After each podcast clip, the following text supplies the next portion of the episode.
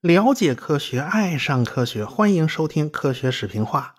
上文书说到啊，福特参加汽车大赛还拿了一冠军，从此呢就得到了投资人的关注。他曾经啊连续成立过三家福特汽车公司，第一家呢经营不善，那关门大吉了。哎，在拿到冠军以后呢，就引来了一堆的投资人，所以他就创建了第二家福特公司。但是没多久啊。福特就被人家从这公司给踢出来了啊！人家这公司就改名叫卡迪拉克，哎，这也是世界著名的汽车品牌啊。一九零三年，他才开了第三家福特汽车公司，这次他的公司还是比较靠谱的。福特的主要精力就放在研发新的汽车。一九零三年呢，有好多事儿要发生啊，一张嘴说不了两家事，容我一件一件的讲。就在当时。福特就遇上了一个专利上边的麻烦。很久以前啊，塞尔登就注册了汽车的专利。嗯，他这个注册专利啊是非常的宽泛。当时美国的专利制度也不是非常完善。他注册的时候，凡是使用汽油发动机啊，你在地上乱跑那些车啊，都是这个专利的管辖范围。这个塞尔登他自己根本就不生产汽车，但是呢。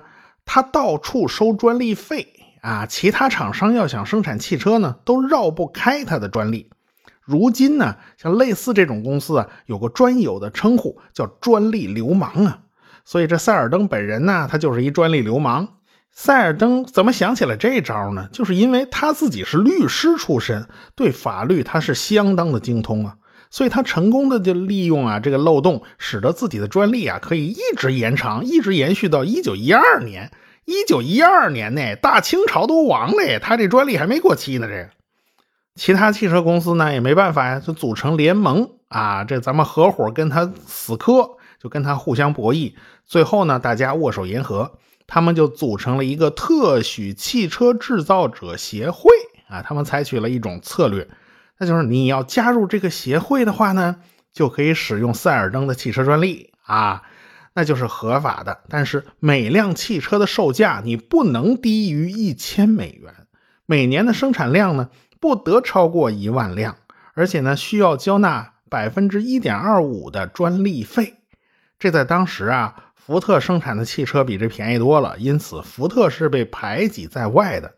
说白了。这么一个组织，就是为了保持汽车是一个奢侈品啊，它那价钱必须是高高在上，它必须限制它的产量，它就不能走平民化路线。他们这个协会就是为了保持他们这些车辆厂商的利益。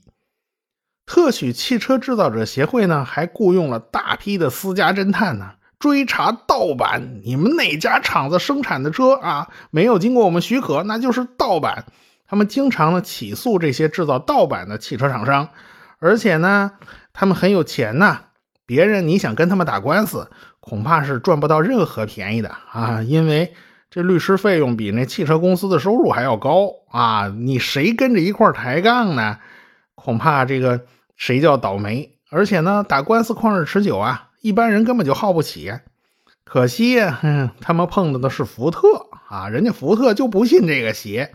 人家就要打官司迎战，这官司一打就是六年呢。要知道，美国这种官司从来都是旷日持久啊，拉锯战呢。其实，在进入二十世纪以后，最近这些年呢，美国引人注目的官司特别的多。罗斯福上台以后，第一件事儿就是对付摩根啊。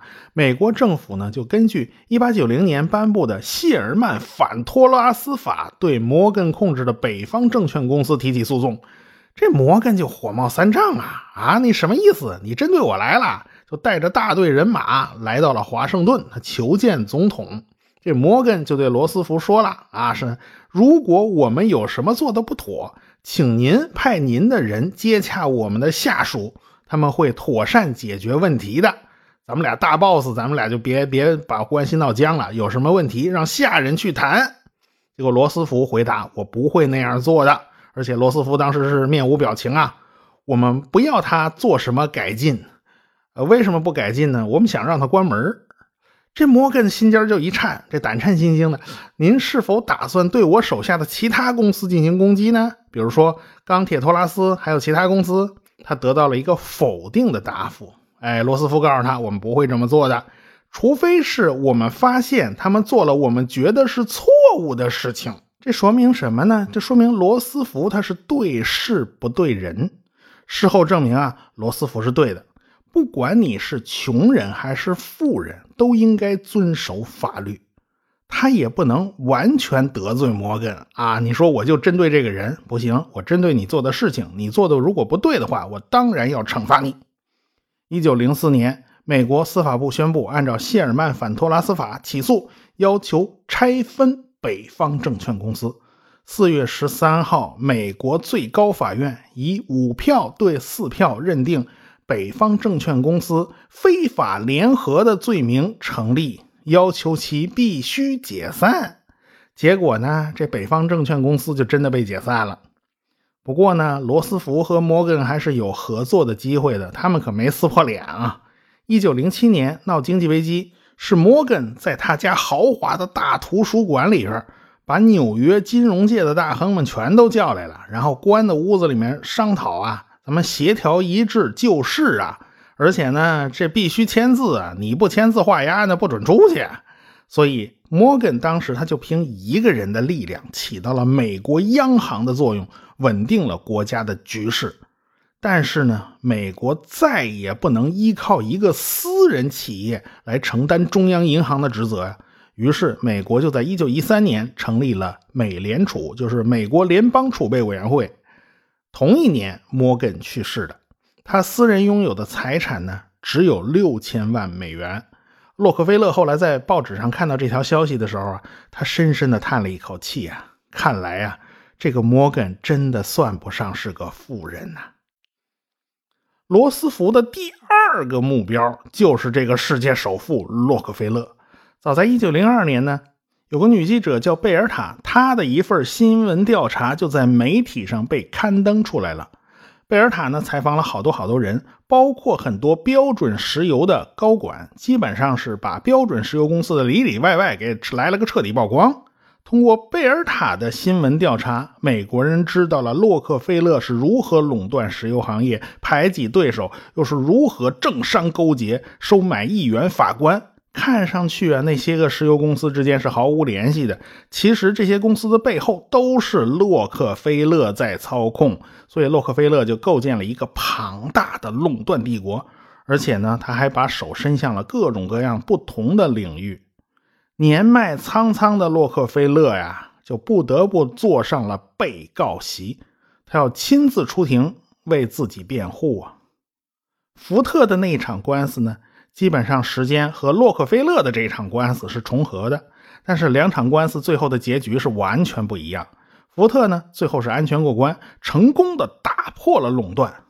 塞尔登的专利是无效的，你不能用一个笼统的汽车专利来给别人制造障碍，进而达到这种垄断的目的。相比后起之秀福特呢，洛克菲勒就没那么幸运了，他的标准石油公司被拆分成了好多家公司。最大的三家仍然是实力雄厚，新泽西标准石油公司改成了埃克森石油公司，纽约标准石油公司呢就改成了美孚石油，加利福尼亚标准石油公司呢就变成了雪佛龙。这些公司仍然是世界上最大的公司之一。后来埃克森和美孚合并成了埃克森美孚公司。虽然啊，当时洛克菲勒的公司被拆得七零八落的，但是洛克菲勒的财产反而上涨了，这就不得不引起广泛的思考啊。反垄断拆分，它真的能奏效吗？它真的能解决问题吗？为什么洛克菲勒的标准石油被拆了以后，他剩下的那几个小小儿子、小孙子，居然到现在又成了世界级的大公司呢？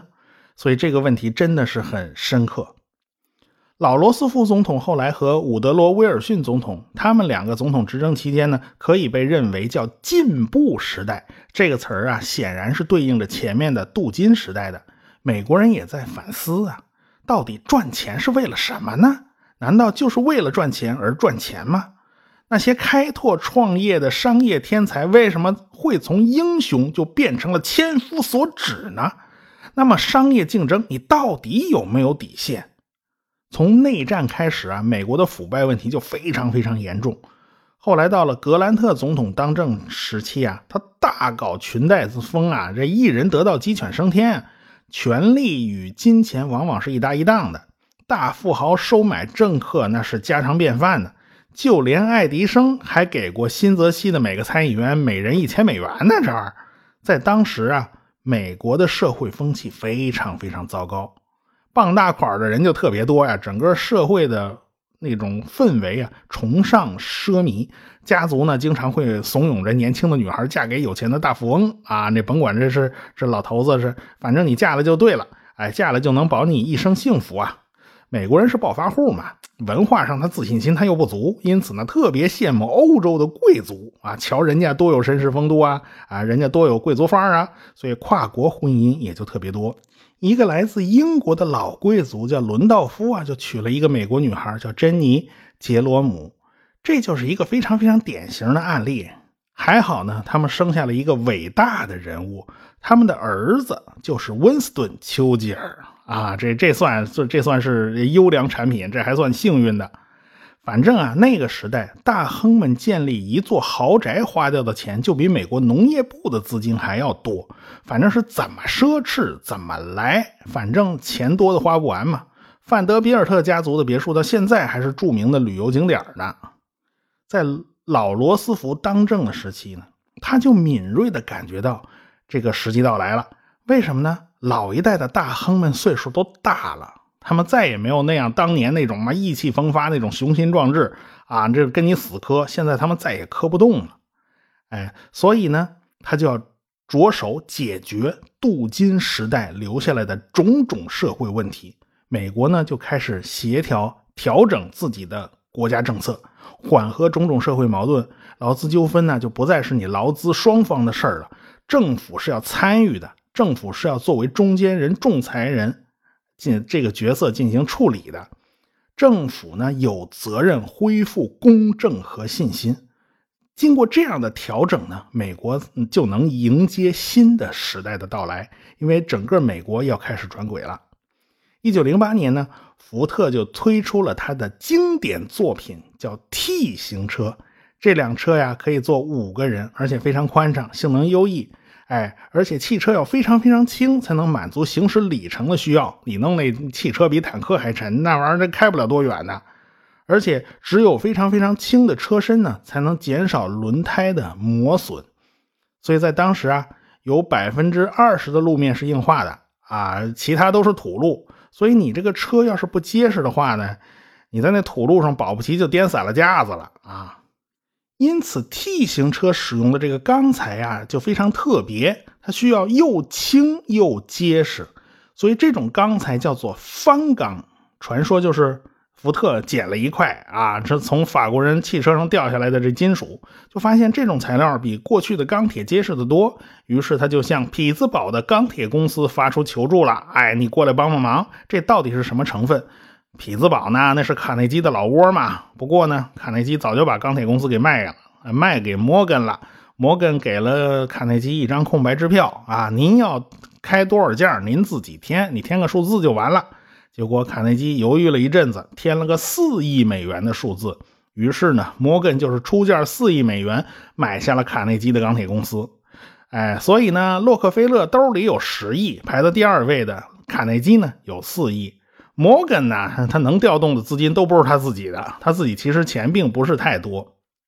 在匹兹堡的钢铁公司的帮助下呢，福特最终搞定了翻钢，在钢之中掺进了一种金属叫钒，这个钢的性能就会得到大大的提升，所以生产的 T 型车呀就非常优秀。你可以用非常粗暴的这种态度来对待对待这辆这辆汽车，而且这辆汽车呢用途非常多啊，它的发动机是二十马力的，还能用来锯原木、锯木头，什么泵水带带水泵啊，就是还有呢，就是把牛奶搅拌成奶油啊。这说明当年福特这 T 型车，你是不是还起到拖拉机的作用了？这这就说不清楚了啊。福特的 T 型车上还有一个创新，它是什么创新呢？就是把方向盘从右边挪到了左边啊，这算什么创新呢？当时啊，美国的交通规则是行车靠右，这跟英国是相反的。但是当时汽车的方向盘，要么你在中间啊，那种小车都是在中间的，要么你就在右边。为什么放右边呢？就是为了防止啊，汽车开着开开到路边水沟里面去啊。你这个座驾放在右边呢，你可以很容易看到右边那马路牙子。你放左边呢，它就没有这个方便了。但是福特为什么把这方向盘放到左边呢？把司机的驾驶座放到左边呢？他因为认识到啊，就说未来这马路牙子根本就不是问题啊，反倒是对面开来的车将会成为一个大问题。从这一点上考虑，你当然是把那方向盘放到左边更为有利。从一九零八年 T 型车开始生产，再往后的两年里边，一共卖出去一点九万辆，售价八百五十美元，算是物美价廉的。那为什么福特的汽车能这么便宜呢？因为福特引进了生产线。福特手下的工程师啊，去肉联厂参观啊，去去去卖肉那肉联厂，对，没错，芝加哥呢有美国最大的肉联厂。西部的牛仔们放牧饲养的大批牲口，最后都要送到芝加哥来加工出售。因此呢，牛肉托拉斯的老窝就在芝加哥。所以，肉联厂的屠宰和肉类加工啊，已经是流水线化了。这福特的工程师去看了一趟以后啊，就大受启发。看来流水线是个非常好的东西哎。所以，福特公司的管理人员就在车间里面仔细观察了好久，他们就发现呢。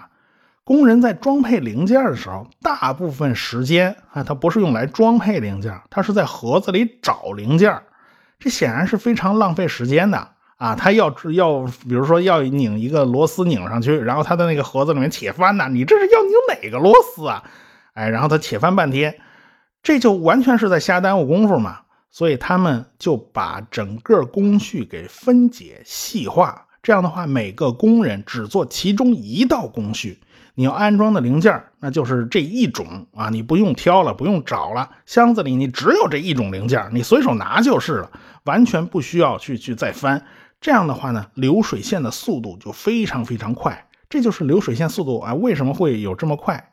哎，但是随之而来的就是工人们的劳动强度大大增加，任何一点时间的空隙啊都被榨干了。啊，大家要有这体会呢，可以去看卓别林的电影《摩登时代》，讲的就是流水线上的工人的高强度工作，最后嘛，这个工人都神经了啊。正因为流水线的劳动强度太大了，所以福特公司的劳资矛盾也变得非常尖锐。但是福特的办法与其他的大亨他是不一样的，他提高了工人的工资，达到了创纪录的每天五美元，这样每天工作八小时。哎，所以福特的工厂，他招工啊，他永远是这这个这个门庭若市啊，这门口排队能排一万多人呢，因为工资高啊，谁不来呢？福特啊，就看着黑压压的人群呢，他内心有一个最大的愿望，那就是在生产线上制造 T 型车的工人，你也能买得起 T 型车，那是多好啊，对吧？那是多好的一件事儿啊！很快，T 型车的价钱就已经降到了四百四十美元，所以呢，工人买得起 T 型车好像已经是遥遥在望了嘛。在当时啊，资本家和工人之间的关系是非常紧张的，很多资本家都嘲笑福特，觉得这家伙犯傻吗？你怎么能提高工资呢？你提高呃工资还减少劳动时间，你每年啊差不多要多花一千万美元，一千万美元在当时是非常大的一笔钱了。福特公司的你收入你差不多也就是一千万上下嘛，你要这样的话，你公司还有利润吗？你这成这折腾这折腾一年下来啊，你一个钱没赚，那怎么行啊？但是他福特不是这么想的，他只有花大价钱，人家才肯在流水线上工作哎，啊，你那降低了工资呢，你招不到工人呢，这是没办法的事情。让人预料不到的是，这一年福特的利润有三千万啊，高投入赚取了更高的回报，所以福特是对的。在福特的眼里面，赚钱依靠的不再是拼命的压榨，它依靠的是另外一种逻辑，工人有钱了才能来买你的汽车呀，否则你这汽车你卖给谁呀？哎，只有工人有钱了，他能买得起汽车了，你的汽车才能卖得出去嘛。所以福特当时他误打误撞，他心里也不是那么情愿给这么高工资的，但是不经意间他就创造了第一批中产阶级不过这都是后话了啊。一张嘴呢，说不了两家事的。在福特鼓捣汽车的这段时间里面，另外一群人他也没闲着，他们正在研究如何凭借自身的力量飞上天空。说实话，在那个年代啊，没人知道如何飞上天啊，大家都是从高高的山坡上跳下来的啊，从高山上跳下来玩滑翔啊，这是自我放飞了，这是。这驾驶滑翔机最出名、最出名的，那就是德国人奥托·李林塔尔。有翅膀的不一定是天使，也可能是鸟人；骑白马的不一定是王子，也可能是唐僧啊。这个，这个李林塔尔的滑翔机呀。它就跟鸟翅膀差不多，所以你管那李林塔尔叫鸟人呢也行，你叫他蝙蝠侠呢也行，因为他有的那个滑翔机翅膀也长得挺像蝙蝠的。最开始啊，他什么经验都没有，所以他那个滑翔机造的不怎么样。你从高处跳下来，那少不得就一次一次摔得鼻青脸肿。但是这个李林塔尔真是百折不回，坚持研究飞行的奥秘，他的滑翔距离呢就越来越远，从五十米的高坡上跳下来。哎，最后呢，最远的时候可以滑翔一千米远，这在当时已经是非常了不起的成就了。一八九六年，哎，李林塔尔就驾着一个滑翔机，还是长得像个大蝙蝠一样，就从一个山坡上起飞了，他就跳下来了。正好呢，有一股风吹过来，一下就把李林塔尔给带上了高空。他的滑翔机长得像个大蝙蝠嘛，随着这个翅膀的仰角啊越来越大。这李林塔尔的滑翔机就进入了失速状态，这对于李林塔尔来讲是非常非常危险的遭遇啊！飞行器依靠的是机翼产生升力，机翼的仰角增大的时候呢，阻力就会变大，升力也会变大。但是当仰角抬高、抬高、抬到一定程度呢，这个升力反而会减小，但是阻力一直在增大，就会导致飞行器突然失去升力掉下来。这种情况叫做失速，所以李林塔尔就从二十米的高空之中栽下来了，他摔断了脊椎骨。他临死前对他弟弟说了一句话，那就是总要有人牺牲的。然后呢，他就永远闭上了双眼。他从十四岁开始就痴迷于飞行，前前后后他努力了三十四年，他留下了无数的资料和照片，这也为后人呢打下了坚实的基础。李林塔尔的滑翔飞行活动啊，一直被美国俄亥俄州戴顿的两个年轻人关注着。李林塔尔对他们来讲，那就是前辈和偶像啊。这两个年轻人呢，是哥俩，是兄弟俩，都受过比较好的教育。他们自己开了一家自行车店，依靠自行车店的那个收入啊，来支持自己研发飞行器。他们俩经常躺在山坡上，就注视着天上的雄鹰展翅滑翔。鸟类是天生的飞行家，人类呢就必须好好的向他们学习。但是光从鸟类身上学习，它是远远不够的。他们很多经验呢，它来自于自行车。这自行车跟飞行它有什么关系呢？我们下回再说。科学声音。